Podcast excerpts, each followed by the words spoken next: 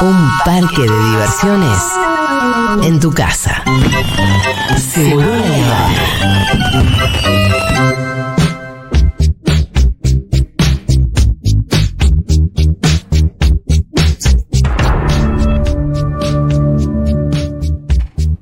Bueno, recomendaciones del señor Fito Mendoza Paz en un día donde andas a ver cómo va a terminar. Uf, claramente eh, un día complicado. Vamos a recomendar algunas cosas para escapar, un poquito sí, otro poquito para reflexionar. Antes de eso, quiero agradecerle a Flor Lico, a eh, Lucía Suez y a Nico Carral que estuvieron jugando acá con Manu. Sí, los, nuestros niñeros. Sí, eh, Nico Carral recién creó una jaula para el tiburón que trajo Manu para que no ataque a la familia de Blue y que también trajo. Sí. Hubo cosas muy interesantes eh, que sucedieron. eh, todo esto mientras estábamos haciendo el programa. Así que eh, gracias a ellos y gracias por supuesto a Manu que se portó muy bien como siempre. Bueno, eh, en cines. Podemos ir al cine, podemos ir al cine, todavía es Sí. algo que nos queda. Si nos alcanza la plata, fíjense, como siempre, en el cine, busquen promociones. Si vas eh, como un paracaidista a cualquier sala de cine, te prenden fuego la billetera. Si te fijas antes en la web, porque hay entradas web o que tales días hay descuento, o dos por uno porque tenés personal o lo que sea, o Está Clarín o lo que banco. sea, o la del banco, o Personal Pay, o lo que. Bueno, fíjate, porque se paga mucho menos la entrada si uno está un poquito atento. Aquaman. Ah, mira. Segunda parte, ¿Bien? El Reino Perdido. No la vi todavía, Ah. Sale mañana. Porque la primera fue un poquitín fallida, ¿no? Bueno, a mí me había, me había divertido muchos colores. Eh, ¿Qué le pedís a una película de Aquaman? Simplemente me ver a Jason Momoa canchereando un poco. ver a A Jason mí Momoa me estaba gustó bien. cómo encontraron el efecto de bajo el agua. ¿Te gustó? Es un Bueno. efecto difícil. Eh, todo el mundo dice que es más de lo mismo. Hay un dato que es bastante poco auspicioso y es que el embargo de las críticas, es casi inédito esto, se levanta recién ya con la película estrenada. Mm. En general, si vos tenés una película que ya le a muchos críticos y es buena y a los críticos les gustó, decís, bueno, Salgan con sus críticas. quiero que venga Claro. de hace semanas manejando que tiene buenas críticas. Y No sí. me huele bien eso. Eso en general no huele bien. El mismo Momoa dijo, eh, qué sé yo si voy a hacer de nuevo Aquaman. Ah, Más o menos. como- tampoco le tiró mucha onda. Y también es cierto que es la última película del DC EU, el DC Extended Universe, eh, este que tuvo a la Liga de la Justicia con Henry Cavill, con Ben Affleck haciendo Que no hay Batman, manera que levante, Con eh. Ezra Miller. Vino en picada ese, ese universo cinematográfico. manera, eh. Agarró la batuta James Gunn y parece que todo se resetea o cambia. Bueno, igual DC, que es la, la compañía de cómics de esto, no nos olvidemos que históricamente eh, cada tanto hacen estos reboots, estos universos. Marvel también lo hace cada tanto. La, la- como el, el recurso de, bueno, cambia todo el universo y ahora este personaje y no sé qué. Vamos a ver qué pasa ahora con James Gunn. Los únicos eh, dos goles de crítica y taquilla que tuvo este universo de DC, en realidad es DC en Sí. los últimos 10 años, diría, son eh, la segunda de Suicide Squad, Sí. se fue muy bien, dirigida por James Gunn, Joker Sí. y The Batman con Robert Pattinson. Que eh, son tres películas que no funcionaron en el, en el universo, universo. De, de las otras, de la Liga de la Justicia, de Flash, de Batman vs. Superman. Blue. Beetle, ¿la viste? Sí, es flojar, es una peli muy, muy Mirá. menor. Eh, así que bueno, veremos qué pasa con Aquaman. Será una especie de salida en Fate de este universo extendido. Dicen que ni siquiera tiene escena postcréditos porque no sirve para nada, porque no, no continuaría. Así que veremos qué pasa. Pero de nuevo, es Jason Momoa Jason vestido de. Aquaman. eh, no es mi universo. estoy. Estoy. También en cines, ya desde hace una semana y va a estar ahí por un tiempito más, aunque enseguida la bajan porque va a salir en Netflix en un par de semanas. Estamos hablando de La Sociedad de la Nieve. La película de Juan Antonio Bayona, director español, eh, basada en la novela del mismo nombre, que cuenta la tragedia de los Andes, no a partir del libro de Pierce Paul Reed de Viven, sino de este otro libro que salió hace unos años, se llama La Sociedad de la Nieve. Eh, y que, em, bueno, estamos hablando de Bayona, director de la película Lo Imposible, con Naomi Watts, la del Ah. tsunami. Así que, bueno, el tipo de tragedias em, y del eh, ser humano frente al clima a la adversidad, a la adversidad. Y, a, mm, y a- y a hechos reales. Exacto, eh, el tipo de esa la sabe Lunga. La película en general tiene buenas críticas, es la seleccionada por España eh, para eh, ser eh, representante Ah, en los Oscars. Pero para, ¿en qué idioma hablan? en argentino, en uruguayo en realidad. ¿Y qué? ¿Y los, y los actores? Son, eh, no- creo que no hay actores conocidos, Ajá. pero serán entre argentinos y uruguayos, ¿eh? Porque, Hablan- o españoles que hablan en argentino y uruguayo, porque la película sí es española, pero eh, por supuesto tienen acento eh, platense sería. o, eh, Río Platense. Río Platense. Sería la, la- la expresión.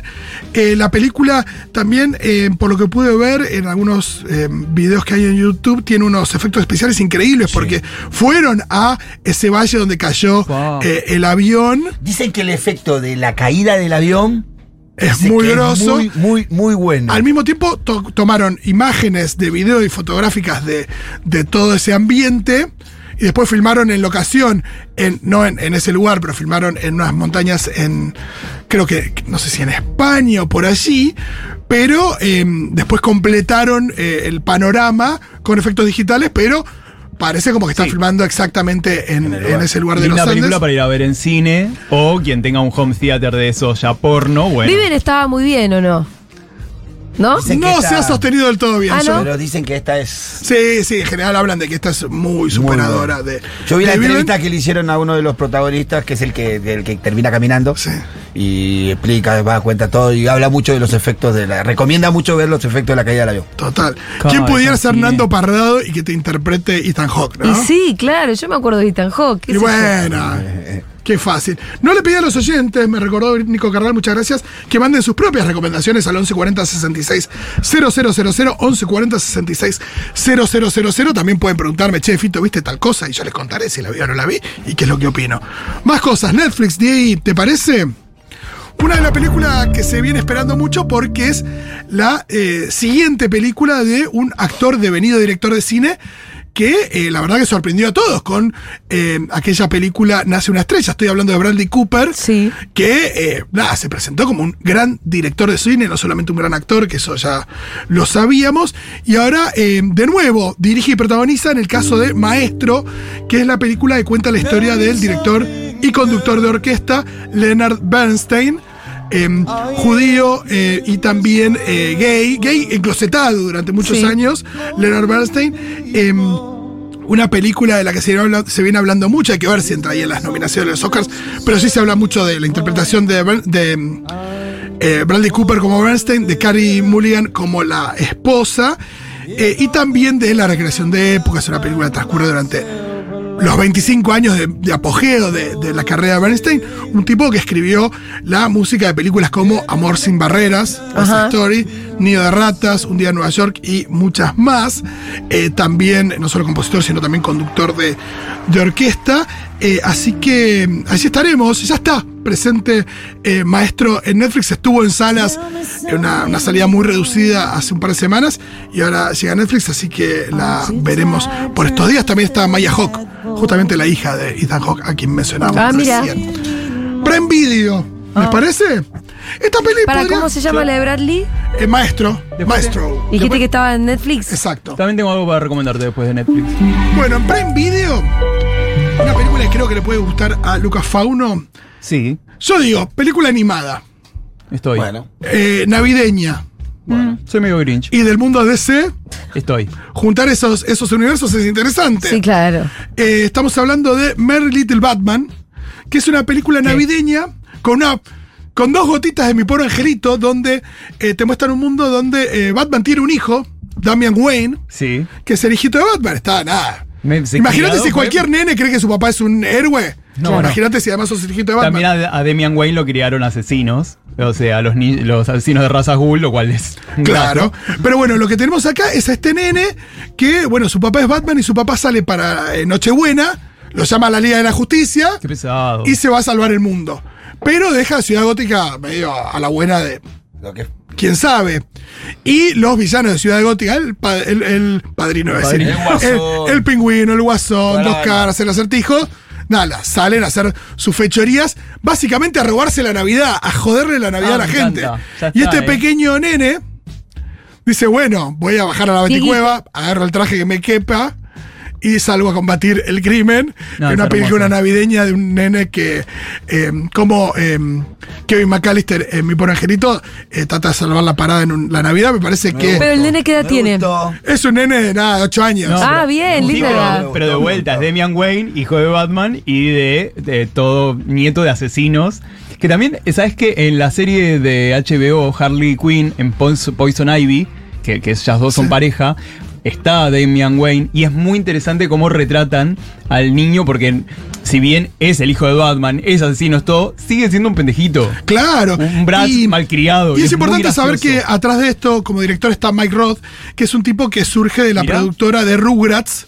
Y también laburó muchos años eh, en la serie Bob Esponja. Así que piensen en ese humor y en esa Ah, mirada de la infancia tipo Rugrats.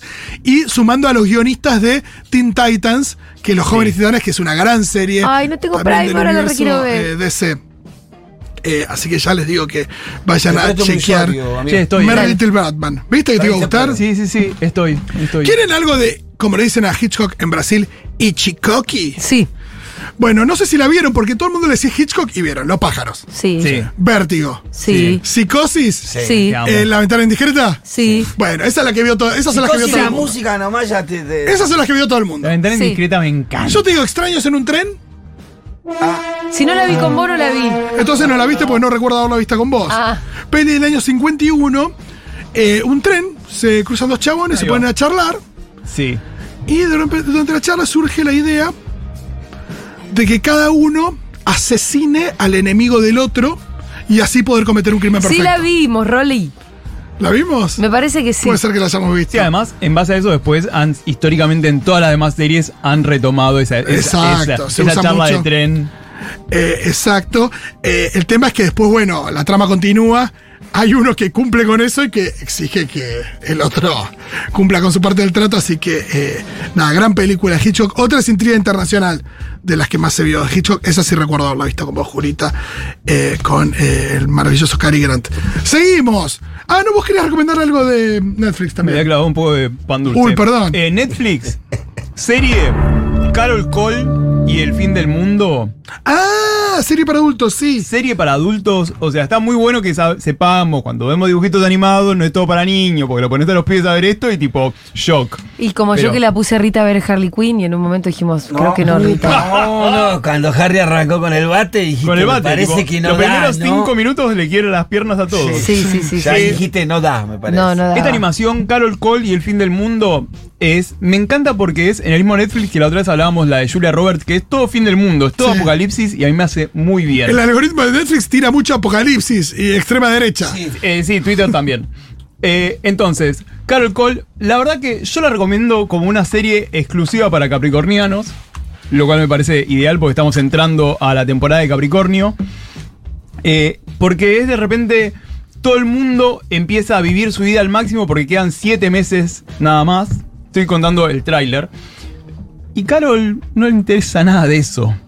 Ella quiere medio como un cotidiano. Entonces, ¿qué pasa si todo el mundo está en una por el fin del mundo? Están todos felices, menos vos.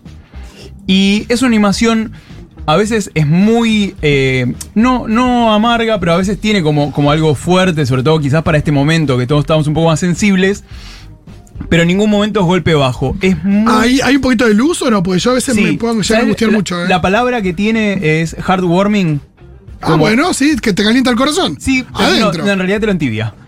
O sea, estoy más por tibio que por caliente. Pero es muy hermosa. La animación es una animación muy reconocida. Eh, tra- ha trabajado gente que tra- trabajó en Rick and Morty. Bien. Como este, estos niveles de acidez. Lo que pasa es que conecta con algo muy melancólico. Con algo quizás. La palabra, ¿sabes cuál sería? Para mí, cuando la veo, la palabra es Saudachi. Esta angustia, pero que tiene como de una reminiscencia feliz.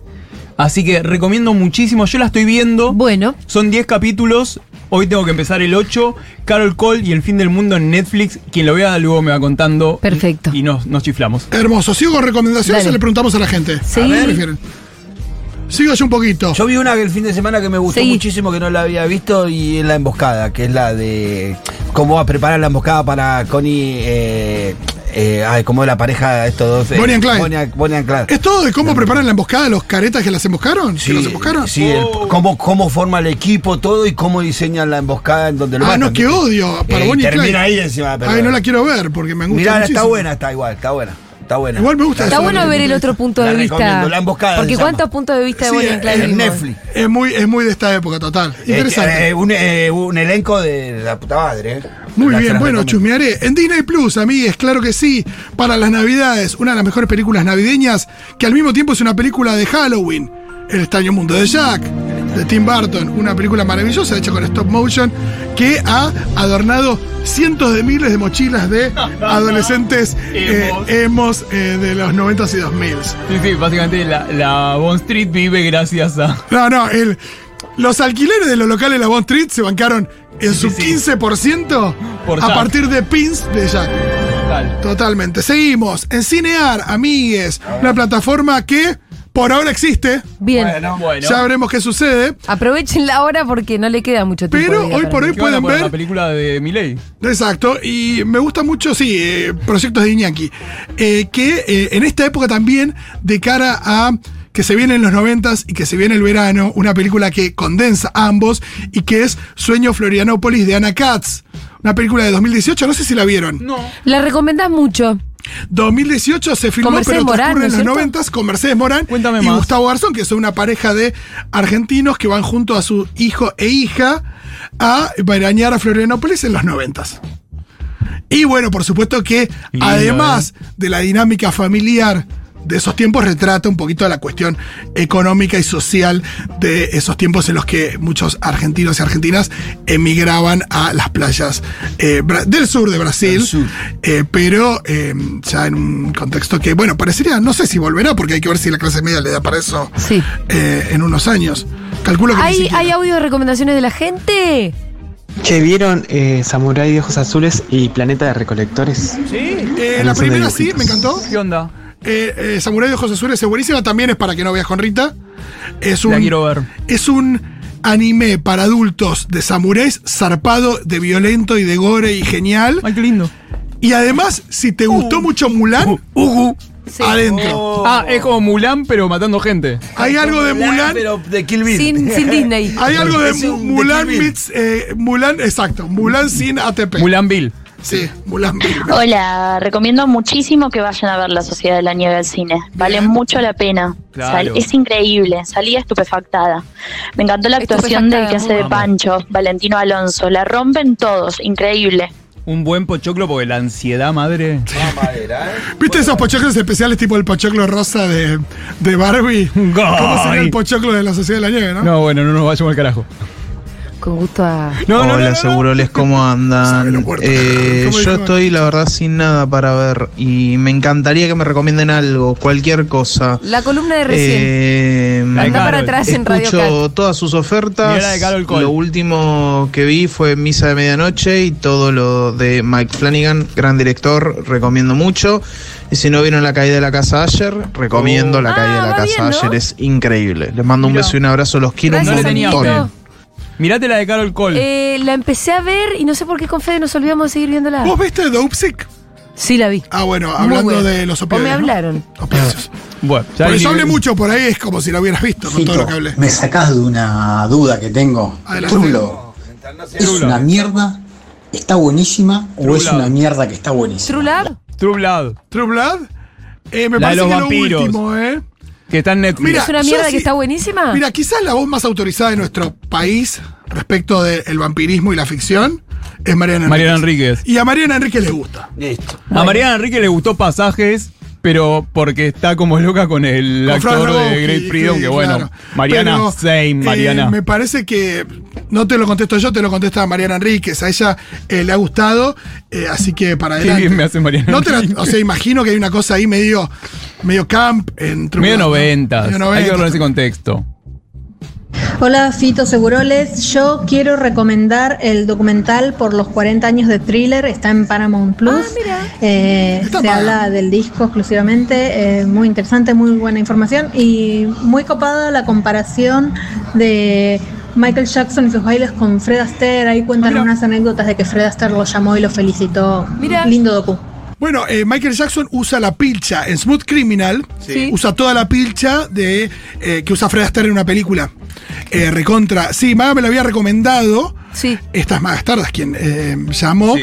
Y el tema es que yo de baja Paramount, así que la tendré que buscar. Bueno, otros Paramount es re barata, pero así toda la de baja. Alternativos. Eh, podemos charlar con el Pitu. Sí, sí, sí, Arroba sí, sí. Pitu, Sal- eh, Pitu, arroba Salvatierra. Eh, la clave es aguante boca 123. No, no, no, la cambié.